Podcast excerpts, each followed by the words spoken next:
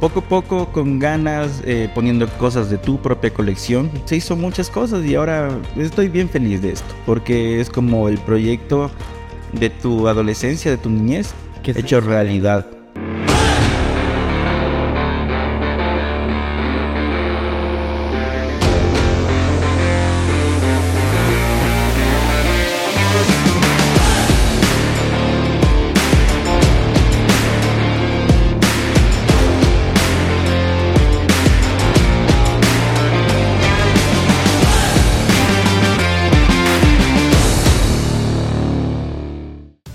Hola chicos, ¿cómo van? Qué gusto volverles a ver en este tercer programa. Tenemos un poco de ausencias, pero tenemos dos invitados súper especiales aquí. Estamos junto a Tali y junto a Leo.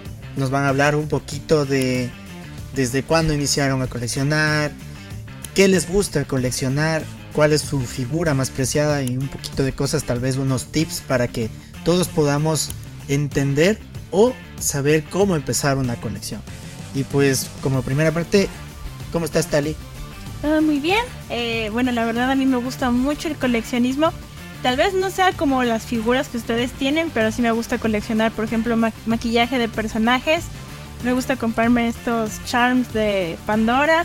Eh, también colecciono algunas Barbies que son de los años 74, 96, que eran más bien de mi época y me traen buenos recuerdos. Y algunos Funkos eh, igual me gustan de mis series favoritas y cosas que me llaman la atención. Chéverísimo, qué bacán. Leo, ¿qué más? ¿Cómo estás? Hola, hola, ¿qué tal? Estoy muy, muy bien. Y bueno, eh, yo colecciono desde que tengo 12 años. Y literal, llevo coleccionando 21 años, comencé coleccionando Hot Wheels. Eh, de hecho me gustó un montón porque compraba los carritos eh, ahorrando toda la semana de mi colección y al final de la semana me compraba uno y eso fue con lo que yo inicié coleccionando. Y ahora principalmente colecciono Star Wars y carritos de hobbies, pero no muchos porque después también te llenas la casa de carritos. A full. Tienes donde poner. Ya no hay donde ponerles después porque son tan, son tan baratitos y tan chiquitos que te puedes comprar como que 5 en un día y el otro día 5 y después tienes 5 mil y ya no hay donde poner. Entonces por eso. Pero estoy tratando de meterme en otras líneas eh, de colecciones un poquito más grandes y haciendo trajes también life size. Qué tamaño real. Chéverísimo. Tali, cuéntanos qué, o sea, ¿a qué te dedicas? Aparte obviamente de ser una coleccionista, ¿qué, qué haces? ¿Qué, ¿Qué es de tu vida diaria? Me gusta bastante la inteligencia artificial. Bueno, yo tengo una maestría en inteligencia artificial y mi carrera es de ingeniería en sistemas. Me gusta todo el tema de robótica, eh, como dije, inteligencia artificial, predicciones eh, y también especializarme en muchas más cosas de seguridad, tal vez de información. Y bueno, esa es mi pasión. Qué bacán.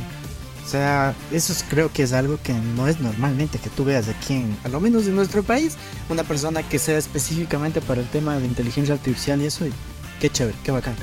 Tú, Leo, ¿a qué te dedicas? ¿Qué haces en tu vida negra? Ya, eh, yo soy pintor profesional de miniaturas. Eh, soy diseñador también y trabajo de escultor y pintando también esculturas de tamaño grande. me gusta un montón. O sea, ya las de un cuarto un sexto. Eso hago bastante. Y bueno, eso es lo que me dedico, soy artista. Chévere, qué bacán. Ahora, ahora, último con el tema este de los vintage, eso debe haber full trabajo.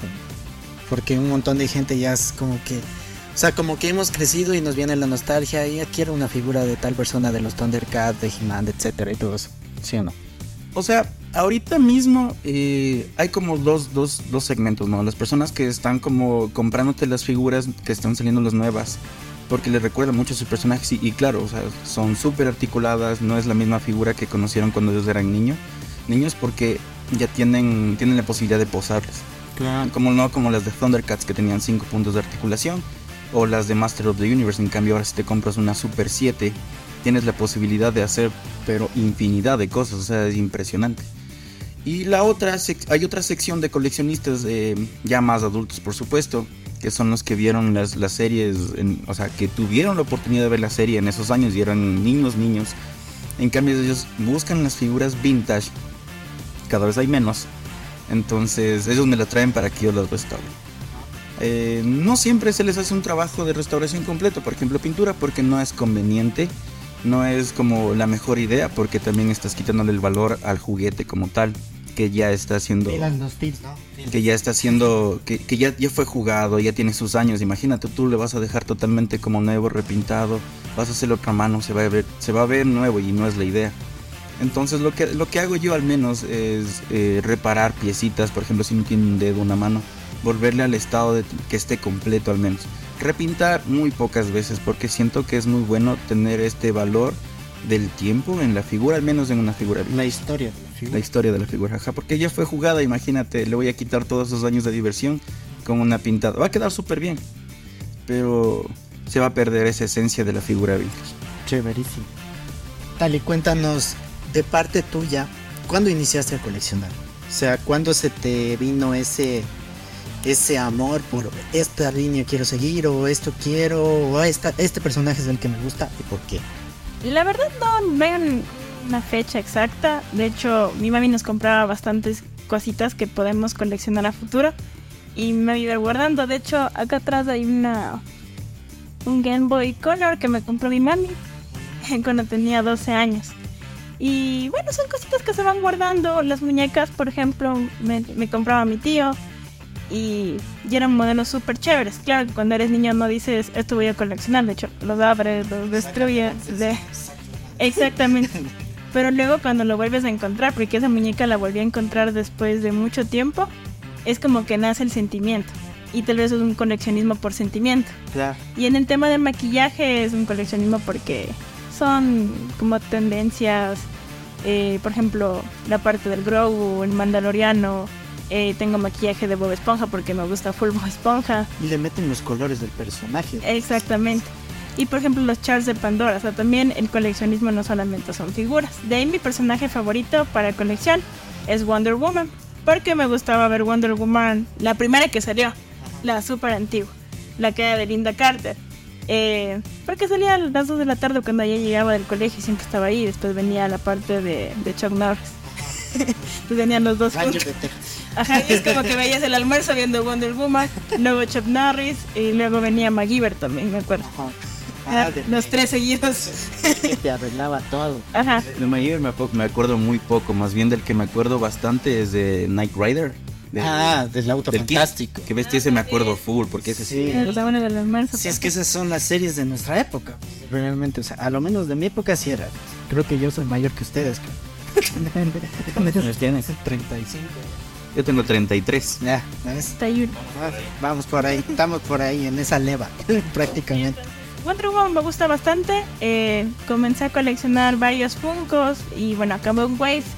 Y luego compré muñequitos, o sea que me llaman la atención. Tampoco es que me gusten todos. claro, chéverísimo. ¿Y tú qué piensas, o sea, de, de a veces los estereotipos que te ponen que no, pues sí, sí, que o sea, en la parte de, ser mujer, ¿qué, ¿qué consejo les das a las mujeres que quisieran empezar a coleccionar, pero a veces dicen, no, es que eso no es para mí? ¿Por qué no es para ti? O sea, depende de qué les guste coleccionar. Como les digo, Charms de Pandora puede comprar cualquier chica. Eh, maquillaje puede comprar cualquier chica. Y bueno, como yo soy también sistemas, creo que en mi facultad las mujeres somos de esa manera así, o sea, que nos gusta coleccionar. Tenemos muchos amigos que también les gustan las figuras de colección, las películas de Marvel. Y bueno, también somos un poco diferente al resto de chicas en mi carrera.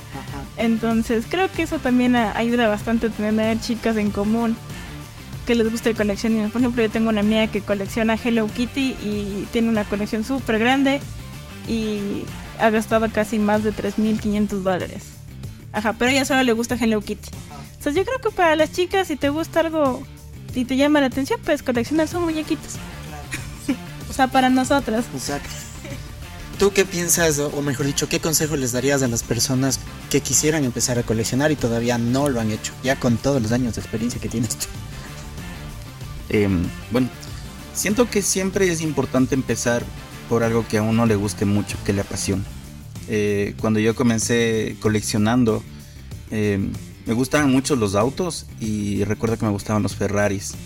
Entonces, entonces trataba de conseguir, trataba de conseguir muchos carritos eh, de hobbies, pero Ferrari. Y ahora como eh, ya perdió la licencia de Ferrari, los carritos estos son más caritos ahora, son más buscados, más valuados. Y, y, y, o sea, tengo el placer de tener muchos de mi niñez aún conmigo. Eh, después sí te voy a mostrar uno de mis carros, de, de, los carritos que yo tengo de mi niñez. Y la cosa es que para empezar a coleccionar, siempre es bueno empezar con algo que te guste mucho a ti. Que de pronto no te vayas a gastar tu sueldo entero en eso porque estás empezando. Después progresivamente vas a comprar una piecita un poquito más alta, un poquito más cara y vas a ir entendiendo cómo funciona el coleccionismo. Eh, hay piecitas de un dólar que una vez le hacen feliz y te llenan y no importa si te dicen, ah, es que no tienes un grial, no, tu colección no vale. No te dejes llevar de eso. Yo siempre les digo, cómprate lo que te haga feliz. Si quieres tener 50 figuritas de un dólar y a partir de 7 cosas ya es una colección. Entonces si quieres tener 50 cosas de un dólar y te hacen feliz porque te hacen recordar a tu niñez, ya tienes una colección. Al final no necesitas tener una cantidad gigante, sino que la colección tenga un valor eh, de cariño, que te, que te, llene el corazón, que te, cada que la veas eh, sientas la misma emoción que sentías de niño. Y para mí es eso, coleccionar. Yo cuando me compro algo, trato de, de que sea algo que, que me traiga recuerdos. Entonces, Eso es importante. hasta ahora, después de tantos años de coleccionar, aún no encuentro una figura que me regaló mi mamá cuando yo era niño. Algún día la voy a encontrar, créeme. Y le, y le quiero tener en la cajita y hacer el unboxing como igualito cuando era niño. Eh, ahora ya no se van a perder las piezas, por supuesto, porque eran unas micro machines y por eso se perdieron. Claro. Pero eso, como consejo, compren lo que les guste, no importa el valor, no importa la cantidad, pero que sea algo que les llene. Chéverísimo. ¿Tú qué consejo les darías en esa parte? No, igual, o sea, eh, lo mismo, o sea, si te, si te llena el corazón eh, una figurita, como les digo, a veces una Barbie que te trae full recuerdos de tu infancia o tal vez un personaje de tu serie favorita, creo que son cosas que son, no digamos básicas, pero sí son importantes porque es algo que te recuerda muchas cosas. Y bueno, a partir de eso ya, ya nace el coleccionismo y también la, las compras mayores en algunos casos. En mi caso no todavía porque no, no se puede cuando ya tienes familia. Así es, ahí ya se te aprieta un poquito el presupuesto. ¿Qué, ¿Cuál es tu pieza más valiosa que tienes en tu colección? No, no, la, no la tengo aquí, eh, olvidé traerla, pero es un citripio de 1984 de la serie Droids, eh, tiene una moneda dorada. Eh, esa es como la más valiosa porque está certificada AFA y todo. Pero sí la van a ver. Ya, ya después ya el les voy a poder de poner. la edición, señor. El poder de la edición, Líder voy a poner un- una fotito ahí para que le veas. Pero eh, una de las piezas que más me gusta, o sea, que, que siento placer de tenerla, es el traje de Darth Vader. Porque no solo lo puedo exhibir, sino también me lo puedo poner. Y, Claro. y puedo ser Darth Vader cuando, cuando se, se me ocurra. Entonces, un día... Un día estoy reparando figuras y el otro día estoy siendo el villano más grande de la galaxia. Entonces eso es lindo. Es una de las, de las piezas que más me gusta de mi colección. Y mm, algo que, que no tiene tanto valor como monetario es justo el carrito que te voy a enseñar después. Pero esa es como que la pieza más valiosa para mí al menos. Eh, a, modo, a modo de cariño. Porque es eh, la piecita que, que tuve yo cuando era niño y le tomaba fotos. Porque me gustan mucho las fotografías de guagua. Entonces le tomaba fotitos, le ponía así, acá, le pintaba, le despintaba y así. Entonces mucho de lo que yo soy ahora, eh, de, de- del, del artista, Ya el fotógrafo, la edición, todas esas cositas ya las hacía de pequeño y ese es uno, ese es parte de ese carrito es parte de eso. Chéverísimo. ¿Cuál es tu pieza más preciada o más cara tal vez? No sé. La verdad, cuando la compré no sabía que era preciada y cara. De hecho, lo compré para un pastel porque me gusta full la Padme. Y luego me enteré que sí era valorada y todo eso. Y esta es la una de las más preciadas. Y de ahí, sentimentalmente, es en este Diablo Robot. Chéverísimo. O sea, me gusta full y me trae full buenos recuerdos. Y tú también sé que también le haces a ponerte un cosplay, ¿no es cierto? Sí, o sea, el mío no, no cuesta tanto como el de Darth Vader. De hecho, está ahí y vale 30 dólares. nada más. Pero es bonito. Qué chévere, qué chévere. ¿Cuántas, ¿Cuántas piezas más o menos tienes en tu colección? ¿Has, has contado alguna vez? Sí. Un estimado, más o menos, de cuántas 10.000 piezas tienes en tu colección. O sea, creo que hace. Antes de la pandemia fue la última vez que yo le vi a mi colección completa. Ya. O sea, eso es como que chistoso porque han pasado tantos años desde que empezó y desde ahí no la he visto. Porque yo me fui como de la casa ya eh, por el tema de la pandemia, vivía con mi hermano. Después eh, nos montamos un negocio con mi hermano. Les dio COVID, les dio COVID en mi familia. Vivía en mi negocio tres meses. Eh, guardamos todo en cajas. Entonces, aún no he visto la colección. Pero cuando la última vez que yo conté mi colección, andaba arriba de las 4.000, 4.500 figuras. ¿Hablamos de una línea en específico o variado? Yo colecciono mucho eh, figuras de Star Wars. Entonces, es como que lo, lo que me he enfocado muchos, mucho tiempo.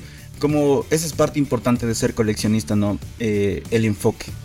Porque si bien es cierto, por ejemplo, en la línea de Funko Pops, son bien lindos, a mí me encantan, pero siento que si me comienzo a coleccionarlos, o sea, no voy a terminar porque como soy bien geek y bien friki, Eres eh, completista. entonces voy a tratar que tener todos. voy a tratar de tener todo lo que me guste y en Funko Pop sale salen como 10 de cada de cada serie que ha salido en la televisión desde los 60, entonces literal voy a querer tener todo. Pero en cambio me he enfocado mucho en, en- en cositas de Star Wars, en figuras de 3.75, tengo algunas de 6 pulgadas, eh, próximamente voy a tener unas Hot Toys. Entonces, eh, más básicamente es eso. Y carritos, carritos de Hot Wheels. No tengo muchos como antes, porque en algún punto le hice una cajita y le regalé a mi sobrino. Y después fui a la casa de él a, re- a recuperar. Devuélveme. Decir, le, le dije, oye, te cambio todos esos que están ahí por estos nuevitos, ven lo que están en paquete. O sea, para- o sea, no quería dejarle sin nada, pero literalmente como que me arrepentí un chance porque era todo este valor de mi niñez. eh, ahí y estaban siendo maltratados mucho. Entonces dije, devuélvame. Y de hecho los tengo por allá, te los mato despuesito, pero eso, eso es como que parte de mi colección. Sí tengo bastantes figuritas. Eh, ahora tengo más. Tengo un, creo que unas 3500 más, pero pero no son no son eso es una sorpresa. Casi hablamos de 10.000 figuras, ¿se dan cuenta? Toca mandarle la moto. ¿Tu colección de cuántas más o menos piezas crees que, que están ahorita? día que, que conté 60, solo son 70. Solo son 60. Pilas. no, pero, pero, pero, 60 y- pero, y, y, o sea, ¿y tú cómo, cómo haces con tal cantidad? O sea, un cuarto, ya prácticamente te toca tener una casa. Sí, verás, lo que eh, cuando yo vivía con mis papás, eh, en mi habitación no era muy grande, pero tenía como muchos libreros, no tenía el dinero como para comprarme la, la, la- el exhibidor con vidrio y luces, entonces tenía como libreros. Y literal, como las figuras de Star Wars no son tan grandes, son como de este tamaño, entonces puedes apilar una encima de, atrás del otro. Y te vas haciendo ejércitos, cosa que en cada una había como de a 300, de a 400. Y después eh, me compré una impresora 3D y le hice, les hice graditas. En lo cual gané más espacio, entonces podía sacar otras de cajas y meter de dos en dos, de dos en dos en cada gradita. Y entró un montoncísimo. O sea, claro, cuando me fui de la casa, mi mamá también me dijo, al principio no le gustaba, verás. Y esto es algo, algo, un punto importante en- entre todo lo que vamos a hablar hoy. Es que a mi mamá no le gustaba que yo me gaste mi dinero en muñecos. Y de plástico. Claro, ahora, ahora después les cuento esta parte más, más adelante. Pero eh, ya hacía esto y mi mamá cuando ya me fui me dice, pero déjales, mijitos, se ven súper lindas. Yo les voy, yo me encargo de, de- de tener todo esto limpiecito, ordenado y que todo esté bien tranquilo. Entonces le dije, no, no, no sea verduga, son mis, mis cosas, ya. No les quería y ahora les ama, ¿cómo es esto? Entonces me he ido llevando poco a poco cada que tengo el chance de irme a la casa de mi mamá, voy a la bodega y saco... Y saco una navecita, saco una figurita que quiero, alguna colección de alguna cosa, porque, de algo, otra cosa, no, porque no solo colecciono muñecos, sino también colecciono cámaras fotográficas, colecciono monedas, consolas de videojuegos, miniaturas, un montón de cosas. Entonces, cada que voy trato de ir sacando un poquito de esto que tengo ahí guardado y lo traigo acá a, a mi, a mi espacio, a mi estudio. Le pego una limpiada, pero poderosísima. y le pongo a funcionar y de ahí digo, "Ah, estoy tranquilo, vamos en dos meses a retirar más cosas. Y así tal vez me, me tarde unos 20 años en recuperar todo de nuevo. Pero es mío, está ahí en cajitas, algún rato lo voy a ver. Pero, pero chévere, o sea, por lo menos luego fue como que tendieron en tu familia y te dijeron, no, pues, o sea, sí está bonito esto y como que van entendiendo un poquito ese sentimiento que uno tiene de, de la nostalgia de coleccionar. Porque yo lo personal, o sea, yo colecciono lo que a mí me gusta. Como tú dices, o sea, esto de que, ah, ve chévere los cantantes de rock, a mí me encanta el rock, entonces, va, va ese unito. Ese unito se multiplicó y ya va por 20, 30, 40, etcétera, y sigue subiendo. Pero es, eh, como ustedes dicen, organizarse un poco para poder ir y, ir eh, adquiriendo lo que a uno le, le gusta y lo que, lo que te trae esa, esa cosa de volverte otra vez a ser niño, ¿no? Creo que yo que eso, eso es lo más importante en esta parte del, del coleccionismo. Ahora, ¿qué piensas o qué te gustaría? O sea, ¿qué piezas se te hizo tan difícil que hasta ahora dices, ese quiero y todavía no puedo? ¿Tienes alguna que, que le tengas unas ganas pero todavía no puedes? Ah, la verdad no, no, no recuerdo, pero sí, sí debe haber algunos que son muy caros y que he dicho... Que de ni siquiera, las cosas. Ni siquiera he buscado, porque como digo, ya, ya se me va de mi presupuesto, digo, ya, ¿para qué buscar? Pero hay un Diablo Robot que salió en Japón, que más bien me compré la otra versión, la normalita, que costaba, igual es caro, me costó como 90 dólares del que está aquí. Eh, pero el Diablo Robot de Japón cuesta como 600. Entonces dije, ay, ¿para qué buscarlo ya? Entonces son cosas que quieres tener, pero dices, como ya están fuera del presupuesto, es como que ya está fuera de tu alcance nada más. Ajá. Eso básicamente. Y en lo que comparaba Leo con que su mami no le gustaba la colección, a mí sí le gustaba coleccionar. O sea, ella sí coleccionaba. De hecho, coleccionaba eh, vasos de Love de Rings, cosas de películas, eh, de hecho están aquí. Ajá. Eh, ella le gustaba también los jueguitos del McDonald's. Tenía una cajota grandota que nos compraba de McDonald's, de juguetes. Ella se compraba las cajitas felices. Sí. Y se quedaba con los juguetes. De hecho, sí. Y, creo que la, el jarrito de Lord of the Rings es de Burger, Burger King, creo que es. Ajá. Ajá. Entonces me pareció súper, súper chévere. Ahora ya no te dan nada. No, de hecho mi mami ahora está coleccionando Funkos de Super. Ah, ¿Y qué más está comprando? Sí, solo Hopper por el momento y tiene unos de Ozzy Osbourne. También quiere coleccionar Power Rangers. Pero bueno, más adelante se va a comprar uno por mes. Y se suscribió a una, una cosa también del, del, Funko House Club. Ajá. Todavía también quiere ganarse algún rato el, el Funko Grial. algún día. Esa, esa, esa cuña ya vamos más adelante del Funko House Club. Tienen que escribir y se suscriben y se ganan un grial a fin de mes pilas. Ahora Leo, dentro del justamente lo que le preguntaba a la Tali, ¿cuál es la pieza que se te ha hecho más difícil conseguir? O que, o sea, no sé, hay, hay algo que todavía no te he dejado tener. ¿Cuál es? Verás, hay dos piezas en realidad.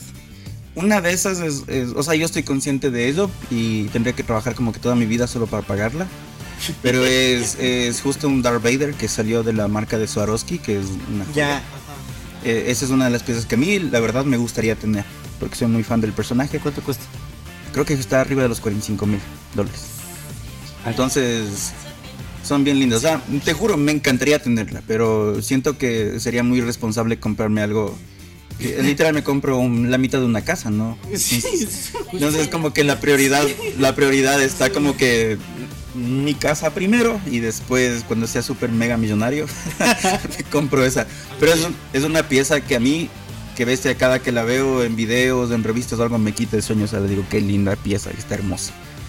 Y de ahí otra es justo una de Star Wars que no tengo, algún dato la quiero conseguir, está como en los 600 dólares y se llama Republic Gunship que es justo una nave de, para las figuras de 3.75 que salió en la serie de Clone Wars y salió también en episodio 2 y en episodio 3. Ya. Cuando, no sé si cachas, cuando están en la arena de Geonosis, justo peleándose todos y le van les, les, están queriendo asesinar a estos manes del, del Anakin con la Padme y el Obi-Wan. Justo llega una nave, esa, es, los clones. Esa es la gancha. Entonces yo quiero esa nave. Tengo otras que me gustan un montón, pero la Gunship es como uno de mis sueños. Ajá, yo quiero tener esa nave. Esa es más lograble porque al final puedo comprarla eh, como en partecitas y hacerle proyecto, ir armando con el tiempo. Y si ya tengo dinero me compro una selladita. Pero cada vez están más escasas y cada vez suben más de precio. Hace dos años costaban 400 dólares, ahora están arriba cerca de los 600 y no sé, pues, después va a costarme mil, entonces hay que, hay que medio, medio, medio botarse el siguiente año creo a comprarse esa navecita. Creo que eso es lo malo, ¿no? Ahorita porque las cosas bien antiguas están subiendo full de precio porque la gente, como lo que decían, la gente de nuestra generación comienza a subir un poco, o sea, de que quiero esto, quiero esto, ahorita ya puedo comprarme este y eso lo que va haciendo es que vaya subiendo el valor, valor de las lo que cosas. dijiste ahorita, justo es algo bien, bien importante esto, justo lo que dijiste. Todos crecimos. Todos los que todos los que vimos de estas series, de estas películas, ya crecimos, ya tenemos empleo, ya tenemos dinero de adulto. Ya podemos comprar. Irresponsable. Ajá, irresponsable. Entonces ya podemos comprarnos las figuras. Imagínate, de niño era tu sueño tener una de esas, pero no te la podías comprar. Y, a veces decirle a tu papá, eh, oye, me compras esta nave, tu mamá cómprame esta nave cuando hay más responsabilidades, no. Pero en cambio cuando ya, ya ganas, ya trabajas, ya puedes adquirir estas cositas y, y algún rato va a llegar esa nave. Cuando llegue les muestro. de ley. Ahí vamos a estar para ver cuando llegue esa nave. Y tal, y cuéntanos, ¿qué anécdota tienes de algún coleccionable que te guste o algo que tenga una historia detrás? Bueno, la verdad no sabía que iba a ser después de un coleccionable. Pero fue este, este Game Boy Color que me compró mi mami. Y bueno, me compró también con un juego de Harry Potter, porque en ese tiempo estaba de moda Harry Potter y la piedra filosofal. Entonces había como hacer pociones y todo eso, y había como ocho niveles. Y en ese tiempo no sabías cómo hacer los hacks y todo eso, pero ahí iba saliendo, iba saliendo y ibas pasando los niveles.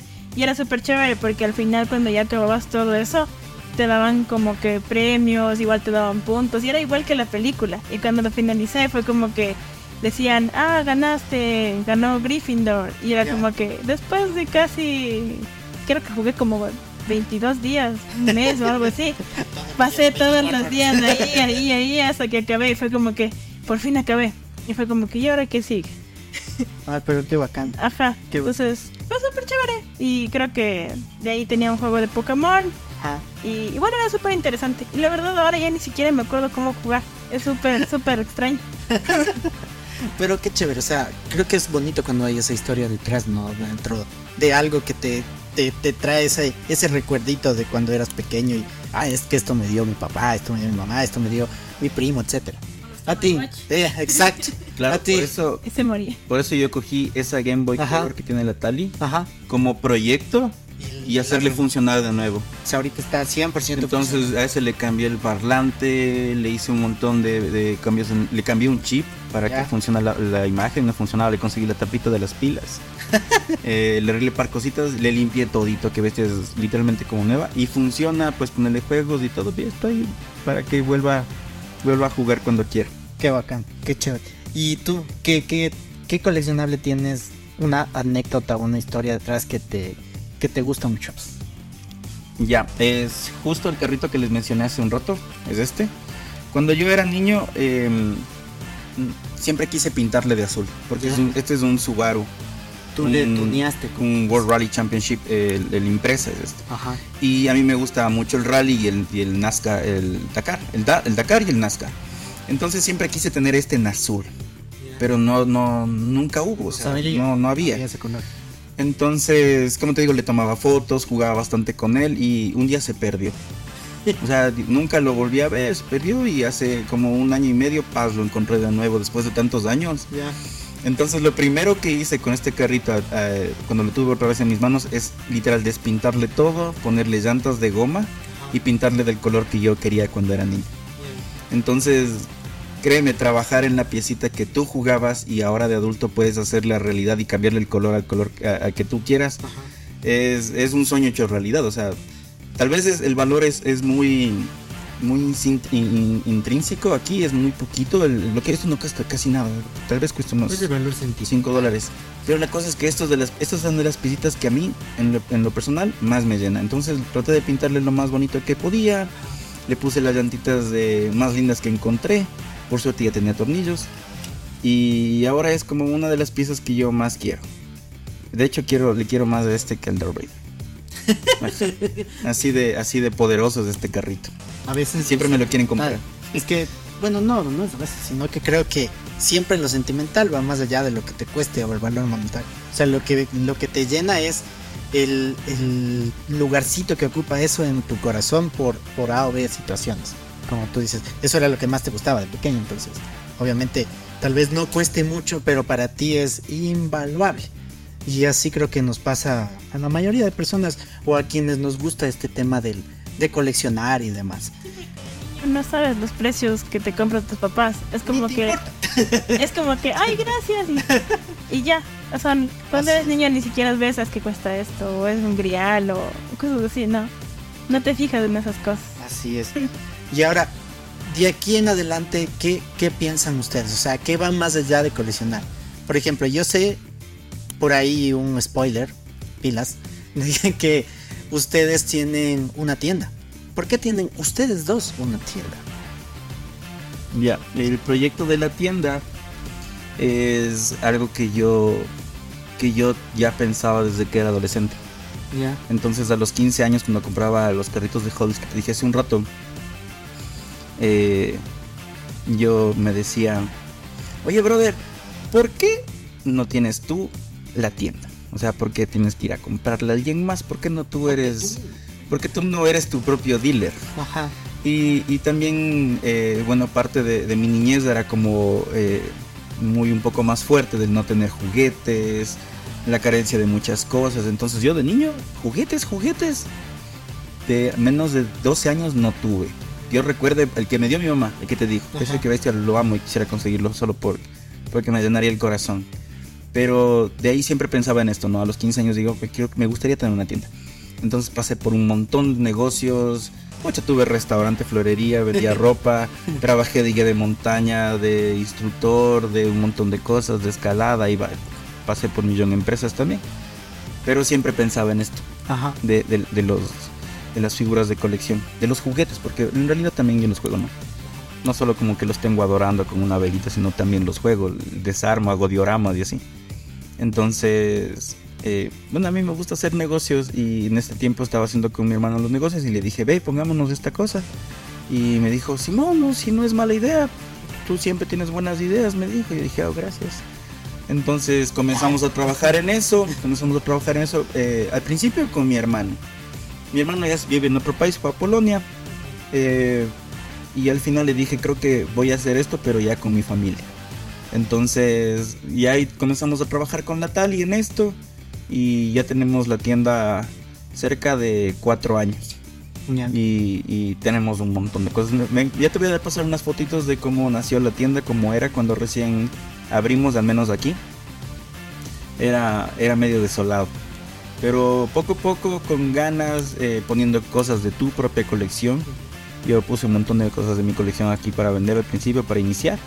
Eh, se, hizo, se hizo muchas cosas y ahora estoy bien feliz de esto, porque es como el proyecto de tu adolescencia, de tu niñez, hecho realidad. Eso, eso es bien valioso eh, y yo cuando ya mi nena esté más grande quisiera enseñarle el valor de, esto, ¿no? De, poder llevar tus proyectos eh, más de tus sueños y tus proyectos más allá, para ya hacerlo realidad y, y es lindo y a mí me gusta que, que, que el negocio sea de los dos, que podamos los dos disfrutemos de esto del coleccionismo. Entonces, cuando, cuando éramos novios, yo le compraba figuritas de Wonder Woman chiquititas. Eh, y así en chiquis le compraba y le daba uno, dos, le digo, hacerle que tenga una colección. Y cuando ya tenga una colección, va a entender cómo funciona esta cosa de las colecciones y va a querer tener más. Entonces, literalmente. en parte te fue metiendo él. En pero que él lo conocía y tenía full, full cosas de estos. Él no sabía mi secreto. Mi colecciones secretas. De hecho, todavía mami está buscando unos Batman chiquitos. Que tú no sabes que Exacto. Tengo full cosas de Batman. O sea, ya, ya nos gustaba coleccionar. De hecho, y mami, a mí, a mi hermana. Y, era súper chévere. Bueno, y aquí en la tienda, eh, yo la verdad soy mala para las ventas. De hecho, ahí le apoyo en lo que puedo. Eh, de hecho, lo mío son los Funcos y no tengo más. De hecho, es un, sueldo ahí que tengo adicional. Pero, pero yo la verdad no es que ponga aquí nada. Solamente pongo mis productos y me ayuda a vender y me da todo. Pero ella es la dueña en realidad. o sea, ya, ya, en este punto, la dueña, dueña de todo este negocio ya, o dueño de este negocio ni siquiera es la Tali ni yo. Ya todo está, todo siempre va a ser de mi hija, para siempre. Entonces ya cuando sea grande va a trabajar aquí, va a ser nuestro, nuestro, nuestro activo. Pero de ahí es de mi nena. Actualmente lo manejamos nosotros, eh, la, tienda siempre funciona como un ente totalmente em, separado a nuestras colecciones y de otras cositas, pero sí. A ver, a ver. O sea, de lo que me dices, o sea, ustedes dos son esposos, ¿no es cierto? Sí. Y son dueños de esta tienda. Sí, también. ¿Cómo se llama la tienda? Hero eh, Studio.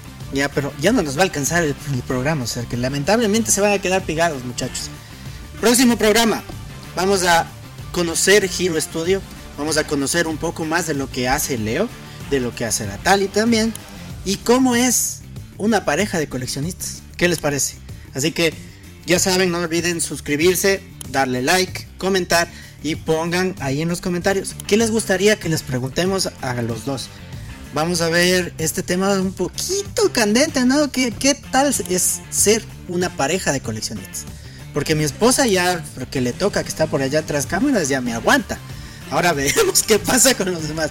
Así que muchachos, no se olviden, nos vemos el próximo programa y pues no les digo que se despidan porque vamos a seguir con ustedes dos en el siguiente programa. Así que muchachos, denle like, ya saben, suscríbanse y nos vemos el próximo programa.